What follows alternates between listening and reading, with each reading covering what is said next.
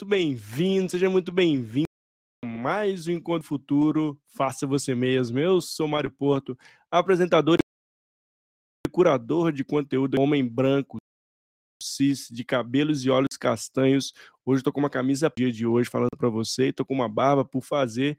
E aqui no ambiente onde estou, que é meu escritório, que é onde todos os nossos bate-papos são transmitidos ali ao fundo do meu, uma luz amarela direcionada para uma guitarra, às vezes eu toco uma guitarra, e aqui o lado esquerdo, lado do coração, tem um fone de ouvido e uma luz azul, falo diretamente aqui de Belo Horizonte, Minas Gerais. E hoje eu tô com um tema super quente aqui, aqui a oportunidade de estar aqui ao vivo, vai passar esse episódio gravado, fique até o final, que eu tenho certeza que você vai gostar do conteúdo de hoje. Hoje está super quente no mercado, eles estão falando sobre as silenciosas, hoje a gente vai linkar aqui com demissões silenciosas e propósito, o que, que é esse termo, como é que todo mundo está usando esse termo, por que está tão quente assim, quando a gente fala de, de mercado, de trabalho, falamos sobre tema, inclusive para os, estão perdendo os cabelos das pessoas de RH sobre esse tema, e eu trouxe uma super convidada que é a Luísa Escobar, a Luísa trabalha hoje no RH da Philips e faz um trabalho incrível também nas redes. Já fica aqui o convite para você se conectar com a Luísa Escobar. Tem vários conteúdos riquíssimos. Falamos sobre Menes 3.0 e outras, outras pontos de agilidade também dentro da área de recursos humanos. E vamos pincelar esse tema, porque ele está muito tá pelando, pegando fogo. Quero trazer aqui para você. É, conhecer sobre esse tema e por mercado. Mas para você que está aí também no YouTube, estiver assistindo a gente ao vivo no YouTube, que todos os nossos bate-papos são do YouTube e do LinkedIn. Se estiver no YouTube, não esquece de dar um joinha, se inscrever no canal e também compartilhar essa live com seus contatos. Para quem está aqui no Instagram também, estamos aqui transmitindo via Instagram, vem para o YouTube ou vem para o LinkedIn para você ter uma melhor qualidade de áudio e vídeo aí também. Ou se quiser, fique por aqui também. Será bem-vindo e bem-vinda. Ó, então, fica aqui o convite. Se você quer saber mais de outros conteúdos também do canal, o canal tem o grande propósito de trazer diversidade de onde você possa pincelar aquele conteúdo que você e que te traga ali, te ajude naquele contexto que você esteja. Então, o propósito do canal é trazer conteúdos, convidados e convidadas super especiais de temas super relevantes. Então, deixa eu falar de Lero Lero aqui, deixa eu parar de ficar falando aqui, deixa eu logo chamar Luiz Escobar para vocês possam conhecê-la e se apresentar também vamos cair matando aqui já nesse tema super incrível no dia de hoje. Vamos nessa? Deixa eu chamar ela aqui. Seja muito bem-vinda. Tudo bem? Tudo, Mário. Estou muito feliz de estar aqui acompanhando nesse palco. Muito conteúdo muito conteúdo legal. Fico muito, muito feliz de estar te acompanhando. Para quem está nos acompanhando ah, também, eu sou Branca Cis, eu tô com óculos de grau, cabelo comprido preto, tô com uma blusa azul, e atrás de uma parede branca, tem uma plantinha aqui, a merda. Eu tô transmitindo desde aqui Equador, gente. Eu estou participando de um encontro muito legal, assim, uma sexta-feira do PM, PMI. E vou ser o do, do décimo congresso do PMI de gestão de pessoas irrelevantes dentro oh. do mundo pós-pandemia. Então, legal, vamos falar. Que legal, Luiz. Vamos, estou muito feliz de estar com você aqui. Obrigado por ter aceitado o convite, viu, Luiz? Ah, não tinha como, como falar, não. Então, bom, vamos começar. White quitting, gente, tem LinkedIn, tem TikTok, Instagram, todo mundo falando, mas o que, que é isso? Denúncia silenciosa. Primeiro, não é uma coisa nova, não é uma coisa de hoje. Realmente, a única coisa é. que a gente tá, tem um pacotinho diferenciando que está vindo das ações. Por quê? Porque eles têm contato com as redes sociais. Sim. Se vocês param para pensar, uns 20, 30 anos atrás, o mesmo contexto e o mesmo conceito vem usando, inclusive o próprio Loads, que é o professor associado da, da, da London University, que foi quem viralizou o conceito de resignation, ele fala, cara, não é diferente do que ter times desengajados, ter times tá passados, ter uhum. times negligentes. E viralizou em julho de 2022, né? Era surge a música de Beyoncé, né? De Don't Break My Soul, tem até um versinho que você lá no TikTok, e lá em julho de 2011 eles falando, eu não vou deixar a minha vida, eu vou deixar o, o meu emprego. O que está causando? Está causando nas organizações. E por isso que é super relevante falar agora. A resignation, a gente traz tudo, tudo isso na cultura popular dos Estados Unidos. São contextos totalmente diferentes. O Great Resignation está muito associado ao sistema de saúde precário dos Estados Unidos, o fato deles não estarem lidando com a pandemia da melhor forma, o fato deles terem lei, eles têm seguros de desemprego, desemprego Sim. muito mais eh, longos no tempo. Então, para que que eu vou trabalhar se eu estou sentando? Isso não acontece no Brasil. Aqui o nosso Great Resignation foi mais relacionado com o mercado de transformação digital, de companhias é. querendo levar a nossa mão de obra, nossas dores serão outras. E agora no Quiet Quit, o que nós temos que começar a pensar é que a gente acabou de sair de uma pandemia, de dois. As pessoas começaram a entender que era um custo colocar a saúde mental em risco, uma carga de trabalho muito elevada. Então, Exatamente. não é, elas estão desistindo de forma lenta nas organizações que estão chegando a sentar das 8 às 5 sem fazer o delas. O que que estão parando de fazer? Aquela milha adicional, aquele além, né? Então, eu é. chego às vou fazer, vou fazer reformado, vou ter o, o, meu salário, vou entregar os meus objetivos e vou falar do povo brasileiro, que é incrível quando se fala no ambiente corporativo. Mas, cara, eu vou fazer yoga, eu vou sair com meu pé, eu coloquei a minha família, mas eu não vou tra mais trabalhar em essencial 100%, eu quero um, um, formato híbrido, e também cuidar da minha saúde física, eu não sei se você percebeu, as pessoas estão fazendo muita atividade física para ajudar com muitos casos de depressão, depressão do mundo, inclusive. Então, na verdade, é com o fato que as pessoas vão entregar, vão entregar, como que eu consigo que o que eu queria ali, propósito deles dentro do dia a dia, com propósito na organização para vários níveis. Quando a gente Agora, fala de o... times de alta performance, não é trabalhar 12 horas, 20 horas. É que eu vou fazer aquela contribuição, porque faz parte dessa minha entrega, desse meu propósito de contribuir com a entrega da organização. Sim. Agora, ô, ô Luísa, é, na sua visão, tem um, é, é geracional isso ou isso é de, independente de qual geração esse, esse movimento tem acontecido? Porque eu tenho vindo falar muito sobre os, os novos entrantes do mercado de trabalho, mas você vê essa, essa tendência acontecendo em Sim, na verdade, a, a gente mais nova o que fez foi viralizar. Mas você sempre para para pensar cinco anos atrás, não vou ir muito longe. Sempre tem aquele colega que chega às oito e vai às cinco e que faz o mínimo. Tem, aquele que. Tem, tem um ditado aqui no Brasil, bom, lá no Brasil, que é, o caiu o lápis, né? Cinco da tarde caiu o lápis. Sim. E também depende muito do momento profissional de cada pessoa. As ambições da pessoa precisam também ser tomadas em consideração. Então, tem pessoas que trabalham das 8 às 5 e que o que elas querem com a organização é entregar e receber um salário, e eles ah, tocar uma música, cantar, são atletas, tipo, eles têm aquilo, sustentar sua estabilidade financeira e conseguir viver a sua paixão fora do escritório.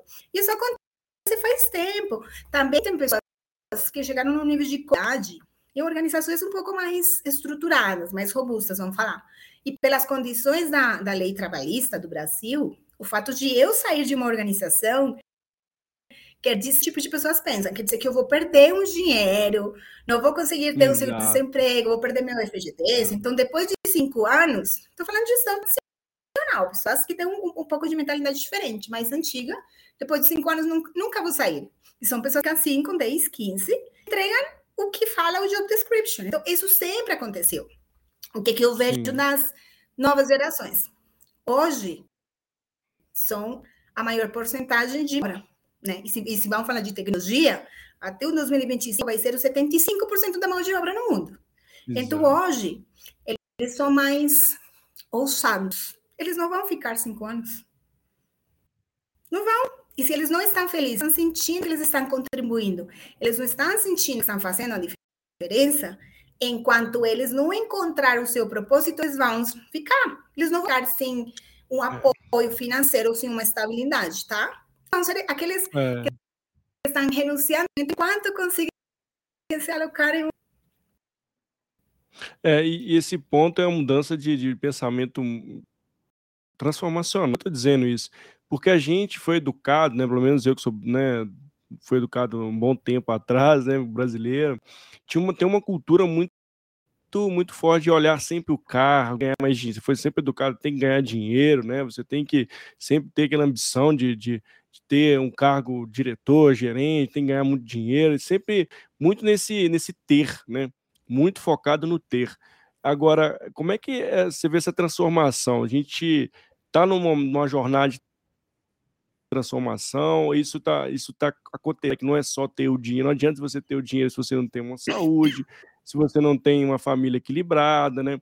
As pessoas começaram a ter um olhar é, diferenciado para olhar mais o ser na sua visão, Luísa?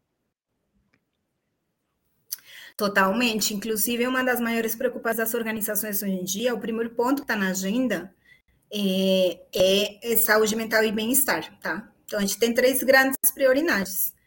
É, segurança psicológica, tá? Falando de inovações de contribuição e de o propósito ligando, inclusão e diversidade e bem-estar e saúde mental, tá? Porque pessoas que estão doentes são pessoas, vou ser bem dieta, tá? As que estão doentes não vão entregar. Pessoas que estão com desgaste, com fadiga, que estão sobrecarregadas, elas não vão entregar o que a organização precisa.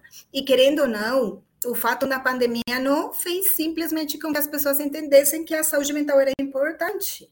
Fez com que todo mundo começasse a se cobrar demais. E não sei se você percebeu que a gente um, um grau de hiperconexão desde um lockdown que faz com que o meu cérebro não consiga descansar. Eu não consigo dormir Exato. se eu não consigo dormir, eu não estou isso no dia seguinte. Então, é, hoje é uma preocupação e está na agenda de todas as organizações trabalhar com como criar um ambiente, como criar as condições para que as pessoas, primeiro, se autocuidem, tenham, essa, tenham esse espaço e se sintam seguras realmente para se cuidar. É. Agora, como é que você vê essa, essa mudança acontecendo pelos RHs? Tem muitos RHs com o cabelo em pé, de fato, não sabe o que fazer, né? Tá muito ali ainda em termos de remuneração, né? Olhando Mas, por outro lado, também tem essa mudança transformacional do RH, começar a criar ambientes seguros, né? a trabalhar isso muito com a liderança. Como é que você vê o apetite do, dos RHs em relação a esse tema? Você acha que está. Qual a velocidade, qual a seriedade está dando para esse tema, na sua visão hoje, Luísa? Eu acho que RH há quantos anos atrás, tá? É, quando chega as teorias do David Ulrich, que criou o primeiro conceito de BP, elas tiveram que se reinventar um ano antes da pandemia. Mas a RH entendeu que seu papel realmente não era falar os benefícios, Isso. que seu papel era criar condições para que as pessoas conseguissem contribuir com o negócio de, do lado bottom-up, de baixo para cima, e de cima para baixo, como que eu preparo para garantir que essas pessoas tenham uma conexão forte, que elas consigam trazer é, preocupações, que elas consigam melhor. Então, realmente, 2020 eu acho que foi o de quebre. E tem muitas organizações que estão correndo, que estão correndo atrás. Tem mais maturas, algumas que ainda estão naquela caminhada, mas eu vejo um movimento bem forte de RHs tradicionais estudando muito, fazendo muito benchmark. Eu, inclusive, eu faço mentoria construção de áreas de RH e de gestão e liderança, porque gestão e liderança é um braço de people, não pode estar longe da preocupação em trazer realmente valor. E mais do que valor para o business, valor para as pessoas, porque se eu cuido das pessoas, os resultados Exato. eles vão vir sozinhos. Então, vejo um movimento interessante. Não sei se na velocidade que o mercado precisa, eu não tenho tanta certeza, mas ter uma preocupação em que estão querendo se reinventar é uma realidade. Agora, essa reinvenção, né, Luísa, quando você fala, a gente fala de reinventar, é paradigma, né? E muitas das vezes o RH tem esse famoso dilema, né? Como quebrar esses paradigmas dentro das organizações, é, porque não é uma tarefa fácil, né? Existe, tem as métricas, né? Tem ali os resultados. Como fazer isso na sua visão para quebrar esses paradigmas, trazer métricas que de fato sejam mensuráveis para mostrar, né, o, através ali de indicadores, através de ações, porque a gente sempre é cobrado por muita coisa concreta, né? Ah, tá, mas deixa eu ver, tu novo está tá aumentando voluntariamente, mas o que que a gente pode fazer, que é uma meta que a gente pode utilizar para que isso reflita no, na redução do turnover, por exemplo. Acho que ainda tem uma dificuldade de, de, de ter a sinergia entre os, as métricas ali, o resultado esperado, para mudar esse, esse, quebrar esses paradigmas organizacionais? Sim. É, fala com C-Level, com, com board member, com os altos níveis, você tem que falar de dinheiro. Isso é uma realização.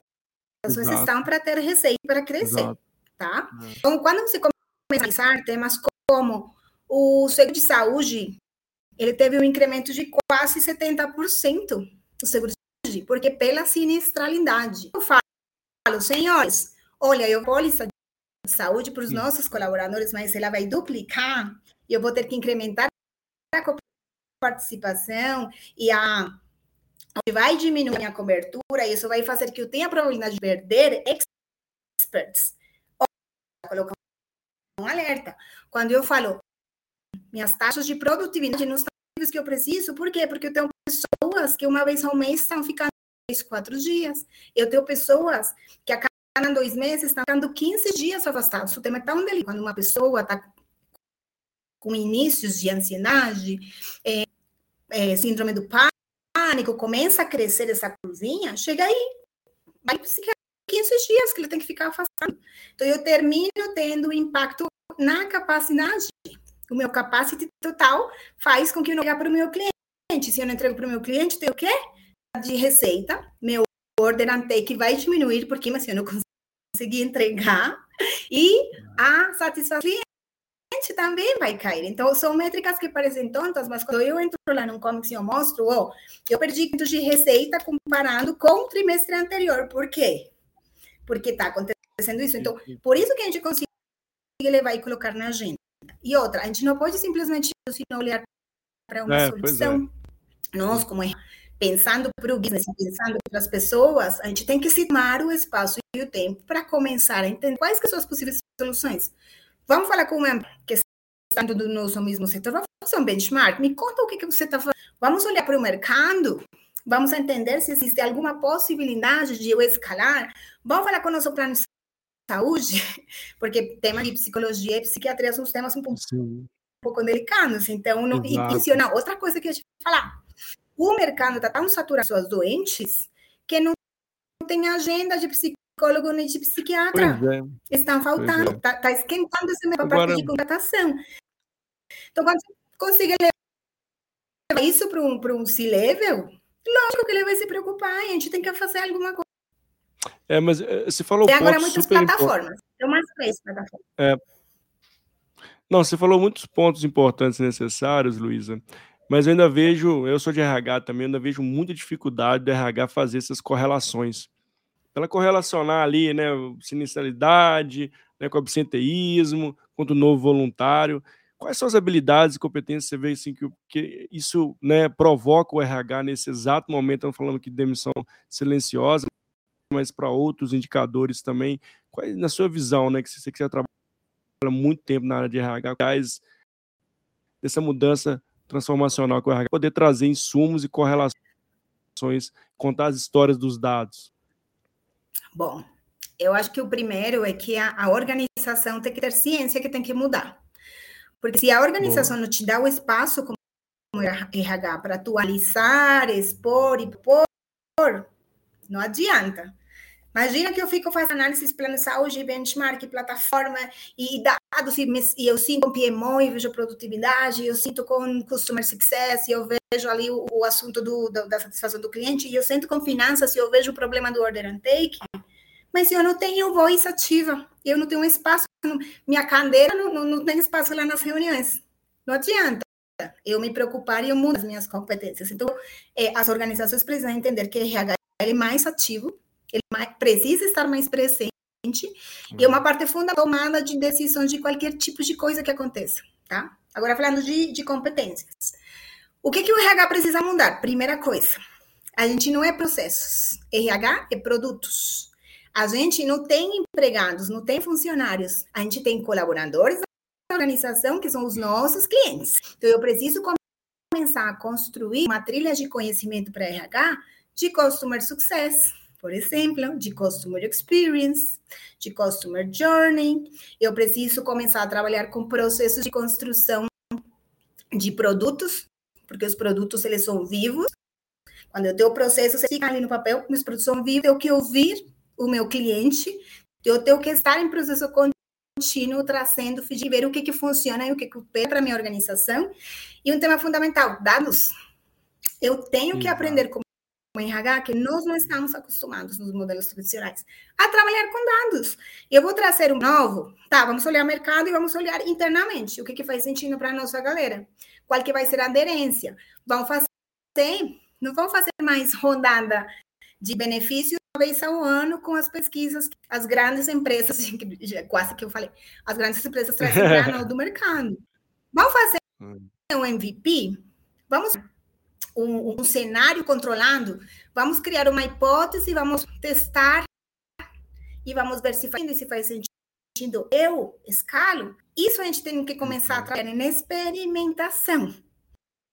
E os RHs não estão acostumados a isso. Outra coisa, entrega contínua. Então, eu tenho que falar de agilidade. Porque eu, eu sempre falo, eu não posso, mas não vou falar de agilidade. Mas não agilidade com frameworks, não estou falando disso. Então, de, ah, então agora eu vou virar nome daqui para frente tudo dá certo. Não, a gente tem quais que são as necessidades? A gente tem que criar o value proposition. RH tem que aprender a criar um value proposition, a criar a, a, jornada do nosso colaborador. Tem que colocar quais que são as ações, tem que fazer processo de discovery, tem que entender no que o colaborador quer, o que ele precisa. Tem que trazer uma proposta, várias, fazer análise de viabilidade, pegar um time controlado e fazer que entrega iterativa incremental. Tem que. E outra coisa a entender é que a gente não tem timing. E quando a gente trabalha em, em organizações ou em áreas que são tão fechadas, quando elas estão burocráticas, Sim. que é, é difícil você falar que às vezes você precisa pular um processo. Eu preciso contratar os melhores, segundo os nossos pilares, attract the best. E o cara, Sim. por exemplo, está no, no, último semestre na faculdade e o processo fala que ele tem que ter o diploma, mas é uma mosca vai mudar a minha vida. Cara, vamos contratar? E dois meses até terminar a faculdade?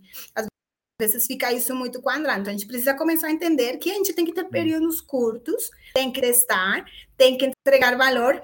E importante, a gente tem que criar mecanismos para que o colaborador perceba o valor que a gente está entregando. Eu faço uma pesquisa hoje, eu dados, eu crio um produto, eu testo, eu conto, eu escalo e acompanho. Isso tem funcionado muito bem no sul que eu estou trabalhando com pessoas. É. O fato de a gente criar o, o quiet quitting é você fazer com que o colaborador seja tratado como um cliente e que ele saiba que ele está ouvindo e que ele é importante. Então, essas são basicamente as, Não, as competências. Não é fácil, tá, Mário? E a, estrutura, é. a reestruturação de RH é. RH precisa parar de trabalhar em seus e a gente precisa começar a trabalhar em foco, em contribuição. Eu vou falar squad, você pode armar o time como você precisar, mas eles precisam ser parte das decisões para entregar na ponta. Então, talent acquisition tem que procurar a pessoa, mas a área de admissões tem que garantir que essa pessoa entregue a documentação de uma forma legal, com uma, uma experiência boa experiência. É, a né? board, é. tem que fazer um boarding legal, área de learning tem que fazer Exato. um aprendizado, seu aprendizado legal, a área de carreira tem que dar oportunidade. É um ciclo, é um ciclo, ele não acaba, e somos importantes ali. E as áreas de RH estão muito estruturadas. Eu contratei, e eu não desligo. Eu faço benefícios. É, agora é. Entrega lá, né, o, Luiz? Entrega a pessoa e sai correndo. Agora deixa ele lá no onboard, lá na, no tal lugar, né? Assim, isso é e, e eu adorei se trazer essa, essa, essa colocação, e eu concordo assim, gênero que você trouxe. E de fato, né, a RH precisa colocar de fato né, as pessoas no centro. Né? E, e, ter essa, essa, essa visão de que não é processo, são produtos, né? E quebrar essas barreiras que existem dentro do próprio esses silos, como você bem disse, que precisam ser quebrados para ter um olhar não direcionado é e assertivo. Eu líder, eu Exato, exato. E aqui o Tiago trouxe até uma, uma pergunta para a gente aqui, Heloísa, que eu queria até trazer para você responder para ele. Ó. Ele trouxe, ó, em grandes empresas ainda há um RH para auxiliar, mas como uma empresa pequena pode auxiliar os colaboradores com o apoio necessário, considerando que os recursos são mais limitados? É, não se trata, não se trata de time nem de escala, se trata de ter claramente definido qual é o objetivo. E foco, priorização, também é uma competência super importante. A gente não precisa fazer Boa. tudo. A gente precisa fazer o básico bem feito, e na G4, o básico feito vai ter todo mundo feliz, e a gente precisa entender se tem alguma dor, ou se tem algum elemento do fluxo que eu posso mudar, que eu posso melhorar incrementar a satisfação do meu cliente, eu, então eu não preciso ter um time de 20 pessoas. Olha, eu tenho um time de. Somos cinco. E eu cuido de 1.500 pessoas. Mas eu tenho foco. Eu tenho uma de people governance, eu tenho uma pessoa focada em career mobility, tenho uma pessoa focada em people experience, onboarding, off-done junto, e tenho uma pessoa de learning. E eu só por trás. Eu movimentando os fiozinhos. Eu entro quando eu preciso escalar, logicamente, eu faço a definição das prioridades, os objetivos, acompanhamento, eu olho a estratégia junto com a tática e trabalho junto com eles, mas cada um tem uma função específica, eles são especialistas. A gente tem uma, uma colmeia. Não falo que tem um, uma escolha, tem uma colmeia e todo mundo jogando junto com o que precisa ser feito. E quando explode um problema, não sai todo mundo correndo, porque também em RH estamos muito acostumados a ser generalistas. E quando você é generalista, quando você prioriza tudo, não faz nada, né? É, e RH também tem que parar com esse ponto, né, Luísa? Igual para todo mundo, né? Aqueles treinamentos iguais para todo mundo, né? Treinar todo mundo naquele, tá? Essa ferramenta que todo mundo precisa ver, mas como é que a gente vai ser, como é que a gente vai ser assertivo se for igual para todo mundo, né? Cada um ali vai ter um pilar que é importante para aquela exercício daquela, fun daquela função, daquele trabalho que ele faz dia a dia. E a gente precisa, de fato, começar a trazer esse conceito da jornada. E quando a gente fala de trazer esse conceito da jornada também, Heloísa, tem um ponto que a gente trouxe aqui também no nosso bate-papo, que é o propósito. E assim, como é que atrela esse propósito de vida daquele colaborador e colocar, colocar a pessoa certa no lugar certo, né? Esse é o no grande papel. Certo. E como é que faz isso, Luiz? Como é que a gente consegue criar essas oportunidades oportunidade para as pessoas serem de fato que elas querem, sonho delas de para dentro das organizações. Como é que a gente faz isso? A gente não pode fazer programa genérico nem estruturado, porque cada pessoa, cada pessoa entende de uma forma, aprende de uma forma, age de uma forma. Então, realmente, a gente precisa começar a distribuir. E aí eu falo que a gente precisa trabalhar em distribuindo, que é modelo de o Paul Baran tem lá uma, uma estrutura de redes, onde cada ponto elementil tem que descentralizar ao máximo. E aí que entra na jogada da liderança. Então, vamos falar de, de, de, estruturas organizacionais com um span of control, que é a divisão de quantas pessoas por gestor Sim. moderado, de seis, nota moderado, longo de 13. Essa pessoa que tem que entender e conhecer a essência de cada um. O gestor, esse aqui eu vou falar mais do sério. O gestor precisa conhecer Sim. tudo, saber quais são as motivações de cada um, saber como que ele aprende, saber como que ele executa essa atividade, saber como que ele se comunica, saber o que que é, dá aquela energia e saber o que ele quer. E aí a grande jogada, mudanças de competências do líder. O líder não cuida de resultados, o líder e as pessoas trazem os resultados. So, eu não sei se é um paradigma ou um tema de ways of working. Nós fomos, fomos para que o gestor soubesse saber de tudo, você que ele também tem que entender hoje que ele não vai conseguir saber de tudo, e ele manda e comanda. Então, ele fala o que, o como, quando e aonde. Além disso, ele faz o status report, e além disso, ele vai na, na, na reunião da diretoria e apresenta, e além disso, é. ele traz de volta. Portanto, olha a carga tão grande que a gente está dando. Quanto tempo fica fazendo uma PPT? E o que triste, porque o tempo poderia estar investindo em desenvolver uma pessoa. Então, o que, que as organizações Sim, precisam fazer? Fornecer ferramentas de gestão à vista, para que eu acompanhe os resultados de negócios de uma forma simples e em real time. E aí que a gente precisa investir em tecnologia para pessoas, a gente precisa criar métricas de sucesso, KPIs dos processos legais, mas eu tenho que ter métricas de sucesso organizacional eu preciso entender quatro, cinco métricas, mas o que isso? E qualquer pessoa consegue olhar o que está acontecendo. E eu tenho que dar espaço e tempo para o gestor sentar, conhecer, construir conexão, fortalecer e desenvolver esse pessoal. O gestor tem que falar, a gente precisa de nada. Assim, meu time, vou falar Sim. de uma área de enabling functions, para não falar de tecnologia, uma área administrativa. Ninguém manda de Excel. E eu vou falar aqui que a gente tem que tomar decisões. dados. Vamos fazer um mapeamento do nível de Excel 1. Vamos colocar um dia na semana e vamos começar a fazer um curso. Eu li, tem que facilitar.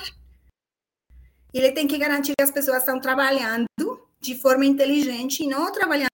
E ó, aí que vem o negócio do, do da, da, da renúncia silenciosa. Se eu estou de gestão de estar desenvolvendo o cara o tempo todo, não tem como ter essa renúncia de silenciosa. Vou jogar ali. Quando você é ser humano, vou falar de neurociência e plasticidade.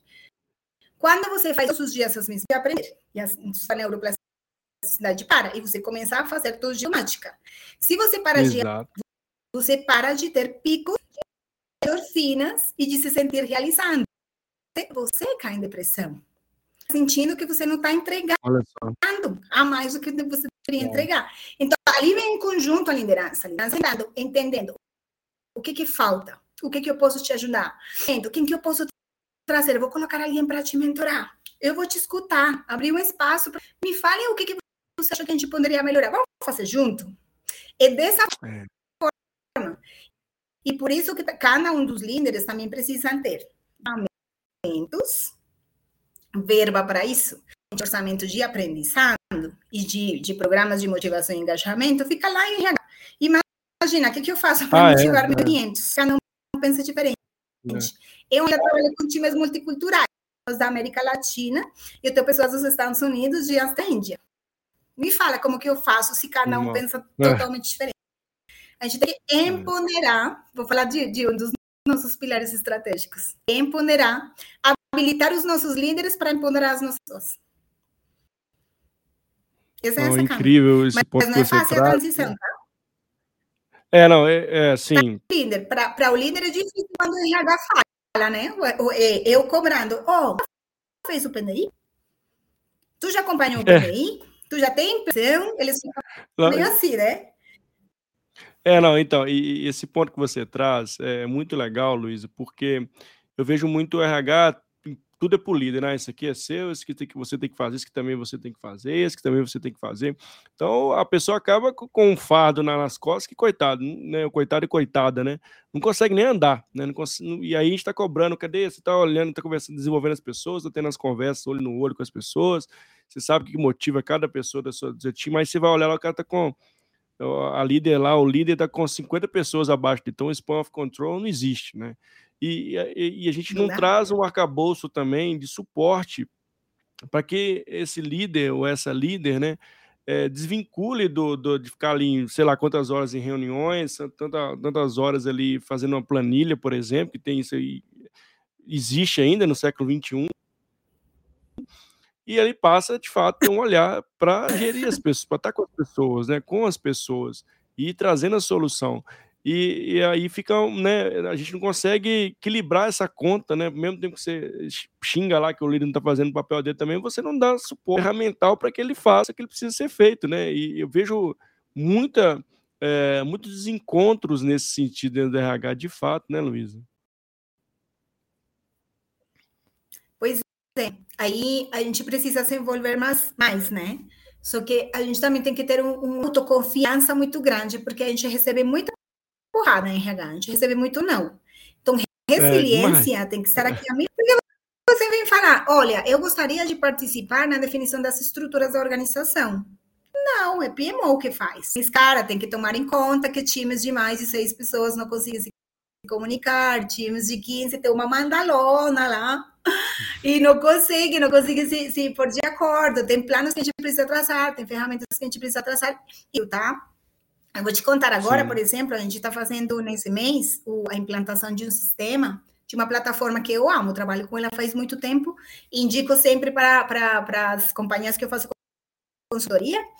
E já apliquei em várias companhias também. Uma plataforma de pulmonais, porque a gente tem as Legal. pesquisas de clima, que elas são trimestrais, e a gente trazer dados. Elas, elas são super valiosas. Só que elas tomam tempo para. Elas trazem a informação do revisor dos últimos três meses. O mundo, o mundo muda rápido e o engajamento e a motivação, eles são situacionais. Então, eu preciso estar mais próximo. Sim. Então, amigo, Sim. a gente fez bolo de aniversário para essa proposta. A gente iniciou o nosso caminho, a nossa trilha, a apresentação, lá, agosto de 2020. E a, a, proposta é muito boa, só que a gente tem que sustentar demais.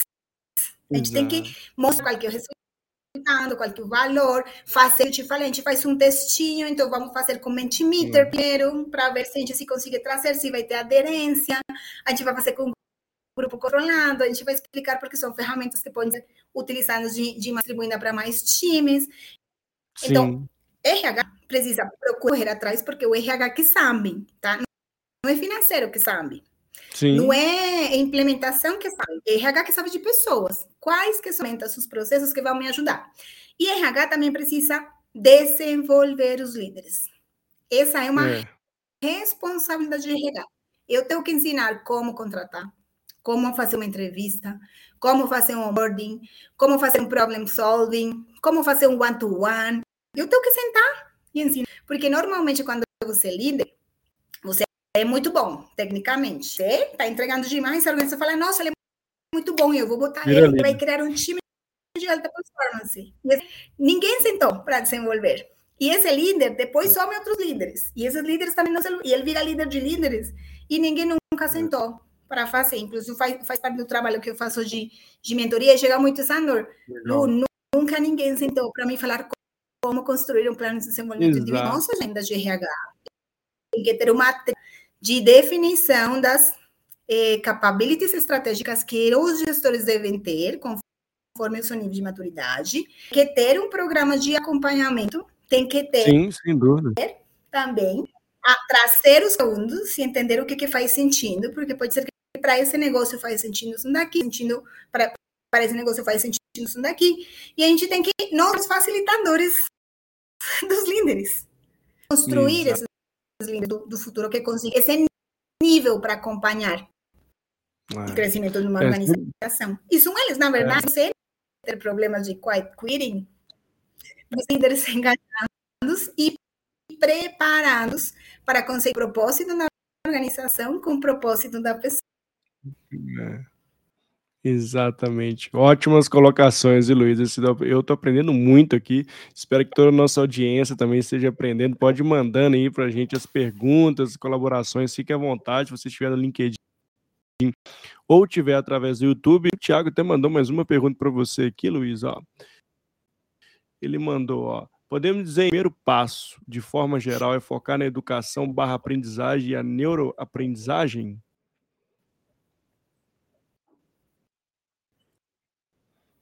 Eu acho que o primeiro passo é de RH que consiga eh, entregar as necessidades. Então, eu definir o que RH é hoje e o que, que RH precisa entender, precisa trazer. Então, para isso, eu preciso mapear quais que são as grandes dores. É o que eu faço sempre. Então, por exemplo, quando eu na Bevel, o 2020, que foi o primeiro, a gente fez o Discovery doendo. Então, companhia nova, comprar pessoas muito mais novas, com, com, com muita diferença geracional, várias tecnologias, tecnologias. A gente fez todo um levantamento para entender o que, que a gente vai fazer. Uma, uma companhia que precisava crescer, dobrar, menos de seis meses. Então, a gente começou a criar programas, programas, programas de desenvolvimento. A gente tribos, a gente criou uma tribo de italiana que se chama tribo de engagement. A gente criou um esquema ágil. A gente, tinha, a gente não tinha ali de de área, tinha product owners, tinha product owners olhando. Isso porque funcionava assim na Ambev, porque era o momento da Ambev. Quando eu chego na Philips, começo a fazer o levantamento com uma estrutura diferente, quais que são as dores? A Philips é uma companhia de inovação, mas é uma companhia que ela não é conhecida no mundo tech em Blumenau, Santa Catarina. Então, a gente precisa começar employer branding. Então, nosso foco é employer branding. Employer branding forte, as pessoas já queriam começar a vir, agora o que, que a gente vai fazer? Um onboarding fantástico. porque a gente tinha um onboarding modelo tradicional, então da própria Ambev, que está ali mesmo na região. Então, você vê um, um, um onboarding da Nubank, da Inter, da, de todo, porque agora todas têm, tipo, você tem que fazer o mínimo. Então, vamos fazer um onboarding é. diferenciado. Depois, vamos entender segurança psicológica, porque a gente, as pessoas trabalham e estão plantando a mão. Fizemos um programa de segurança psicológica, a gente criou a construção do time de RH, olhando para esses, porque people governance, nós temos muitos processos, porque na Philips é uma companhia de saúde, ela é muito auditada. Eu não posso Sim. começar a fazer transformação e esquecer que eu tenho auditorias, que eu tenho que garantir, que alguém tem que cuidar dos sindicatos, tem people governance ficou ali. People experience, são três pessoas no início com e diversidade, porque a gente precisava desse foco, a gente fez eh, marketing digital and acquisition para employer branding. Então, primeiro é isso, entender aonde que eu estou, qual que é a minha realidade, as dores. Construir uma um RH, construir a jornada do meu colaborador, entender em que, que eu vou me focalizar. Começar pequeno, tá? Não quero fazer uma transformação de um dia para o outro, porque aí ser humano não gosta de mudança, né? Isso é uma coisa é, da nossa natureza. Então, você não pode querer fazer um big, você faz pequeno, vai mudando, vai mostrando, e o próprio ambiente vai te ajudando. Então, primeiro, entenda o cenário, as dores e construa uma área de RH com foco nos temas que você precisa. É. é e isso, de fato, é, é muito legal, né? Porque começar a pensar dessa forma, né, para o RH também é muito é difícil, mas precisa pensar, entregar pequeno, entregar, ver o resultado, né, ver se medir esse resultado, metrificar isso, retroalimentar log, ah, isso são, são grandes pontos que a gente traz aqui no nosso bate-papo, são a mudança de mentalidade, a mudança de, de, de ser, né, para de fato começar a fazer essa transformação e ajudar e suportar a, a sustentabilidade do negócio, porque Vamos pensar, né? Se as pessoas estão aí de fato re revisitando o seu propósito de vida, ver se faz sentido aquele trabalho, se não tem um ambiente, se tem uma liderança tóxica, se não tem segurança psicológica, de fato o capital humano vai embora, né, Luísa? Não tem o que fazer e, e vai faltar talento, já, já, é sabido disso, né? Já não é novidade para ninguém. Então, essa conta, se o RH começar a ter um novo mindset, ela não vai fechar. E pelo contrário, entrar, né? As empresas vão perder talentos, vai ficar uma pincelar os melhores talentos em cada organização que quer, de fato, é, expandir, se manter no, na, na sustentabilidade do seu negócio, vai precisar disso, né? E outra coisa importante, trazendo propósito, onde que tu trabalha, Mário? Em qual empresa? Eu trabalho na, numa empresa de logística hoje. Qual é a empresa tua? É VLI. Ah, tá. Tá, então o que acontece? A gente entendeu que motivação é muito importante, mas eu não posso, as que não estão ligadas com isso, meu, meu, meu propósito, minha linha, e querer que eles estejam ligados. Então, o meu primeiro step, meu primeiro, meu primeiro filtro é na contratação. Nós somos uma companhia de saúde. Exato. E a gente entendeu que a gente precisa isso de, desde o início, desde a ponta. Nosso propósito é transformar a vida das pessoas através soluções de saúde inovadoras. E a gente Legal. entrou no mercado, você não vai acreditar na diversidade, nós fizemos um de quais são as possibilidades das pessoas com deficiência entrarem no mercado de trabalho e, ainda mais, Legal. no mercado da, da tecnologia. E a gente encontrou um potencial tão grande de formar, porque eles têm gap desde o ensino fundamental. Olha só tem um gap muito grande, mais de 56% das pessoas sem deficiências leves não têm acesso a estudos de ensino médio e ainda pior em ensino. O que, que a gente fez? A gente entendeu que tinha uma oportunidade, a gente fez um programa de formação em escala Legal. com uma companhia que fornece uma plataforma, que são super preparados para isso. Paramos durante três meses. A gente abriu uma voo 5 mil. Para a gente ter termina impactando 100 pessoas. E hoje, eu vejo isso, a gente conseguiu subir de 4% a 5% de, de, de nossos PCDs dentro da existe de só com deficiência não teria o potencial para desenvolver as suas atividades. Eu tenho pessoas, eu tenho 17 pessoas que eu tenho. Eu tenho um time e, e o time de Talent Acquisition, que é maravilhoso, eles, eles continuam contratando, tá? Mês a mês. Eles estão em formação interna. Então, a gente ensinou, tá? Eles tiveram o primeiro acesso, o primeiro contato, três meses, e a gente trouxe para a gente continua essa formação e a gente está alocando em time de desenvolvimento. A gente vai montar uma trilha de eh, quality assurance e testes, a gente Legal. vai montar uma trilha de design, entende? Trazer pessoas com as quais você consiga conectar o seu propósito. E essas pessoas vão, Legal. vão ser parte dessa renúncia silenciosa. Eu não posso simplesmente Legal. trazer mão de obra, não posso. Eu tenho que trazer talentos. Trazer. É, é. Boa, boa. Boa, Luísa, boas reflexões aqui que você traz no dia de hoje. Exatamente, eu vou te contar qual que é o nosso indicador de, de tecnologia. Está muito quente o mercado, mas muito quente, não só pela pandemia. Sim. Tem companhias de fora querendo levar a galera, tem muitas com A gente tem até o julho, agosto, estávamos chegando nos 7% de turnover voluntário. Mega conquista. Nossa. É muito pouco. É. Muito pouco. Para o que está complicado. Mas por quê? Porque a gente cuida dessas pessoas, nossas pessoas crescem, nossas pessoas se envolvem, nossas têm contato direto com seus líderes, os líderes conhecem as pessoas pelo nome. Sabem se está tendo filho, se está querendo estudar, se está querendo fazer.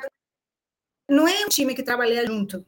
É uma comunidade que pega valor para o planeta, praticamente. Assim, se alguém vai horas sentado na cadeira, quando sai uma código, pode salvar a vida de milhões de pessoas. É, é diferente. É incrível. Incrível, Luiz. Bom, mas estamos caminhando aqui para o final. É. Estamos. É.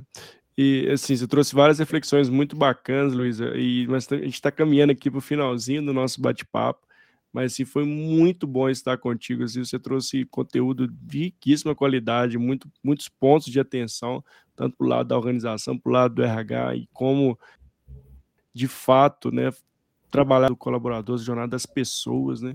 Eu quero muito te agradecer e passar a palavra para ti também, caso você queira deixar alguma consideração final ou também deixar suas redes onde as pessoas possam conectar contigo também, Luísa. E mais uma vez, muito obrigado, viu? Claro. Muito obrigada, Mário. Vocês podem me encontrar na rede social como Luiz Escobar, vai ser com uhum. esse. Uhum. E Escobar, que é um sobrenome que muito. Então vai ser fácil. É, eu gente, é sempre sobre pessoas. Então, são pessoas construindo, são pessoas entregando, pessoas com necessidades, são pessoas com ambições. Então, sempre que vocês queiram fazer alguma estratégia de crescimento, de mudar, é, de motivação de aprendizado, pensem que as pessoas são únicas, singulares. E a gente tem que. Esse é meu recado, gente. Quem quiser, estou com a agenda aberta, eu faço uma de carreiras, de lideranças, de RH. Tenho o Management 3.0 uma vez ao mês. Quem quiser entrar em contato, é. só me manda ali um DM no LinkedIn. E aí o meu time fala com vocês. Um prazer, Mário. E depois temos que trocar mais figurinhas. Obrigada pelo convite. Ah, eu te agradeço, Luiz. Muito obrigado. E ó, para todo mundo que passou, porque toda a nossa audiência também, meu agradecimento. Obrigado por ter ficado até o final. Para quem passou, para você estar tá assistindo aqui gravado ou escutando a gente através do podcast. E Luísa será sempre bem-vinda aqui ao canal. E é isso, gente. Para quem ainda tá, novo aqui no canal também, dá uma passada lá no YouTube, tem mais conteúdos lá. Não esquece de se inscrever, dar um joinha e compartilhar aquele conteúdo que você achou relevante, que possa ajudar mais pessoas. Esse é o grande propósito aqui do canal do Faça Seu Futuro e faça você mesmo. Luísa, muitíssimo obrigado e até a próxima, viu? Até. Tchau, tchau. Tchau, tchau gente.